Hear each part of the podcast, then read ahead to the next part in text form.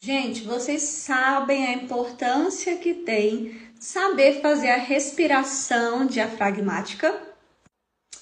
Então, assim como eu falo para os meus pacientes, saber fazer a respiração diafragmática é, é um exercício diário. Respirar, a gente respira aqui normal, né?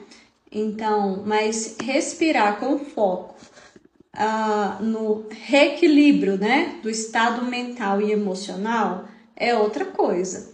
Então, tem uma técnica da respiração diafragmática que eu gostaria de ensinar para vocês. Vamos lá? Essa respiração, a gente sente mais a barriga se movimentar do que o peito. E vocês vão gravar três números, que são 4, 2, 6.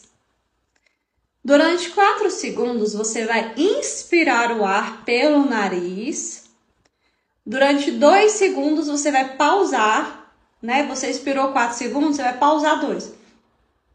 Depois, você vai expirar lentamente pela boca, contando até 6. Assim.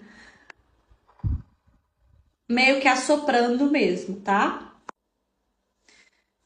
Essa respiração ajuda demais a acalmar, ajuda demais a reduzir a crise de ansiedade. E o ideal é a gente fazer todos os dias.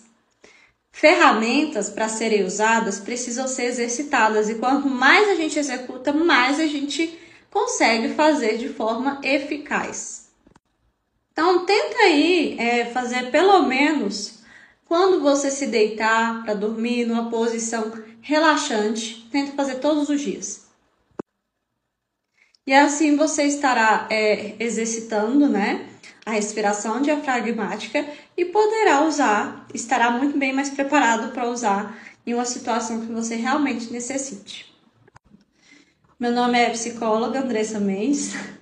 Meu nome é Andressa Mendes, eu sou psicóloga, né, na verdade. E eu espero ter ajudado com essa dica de hoje. Um beijo para vocês.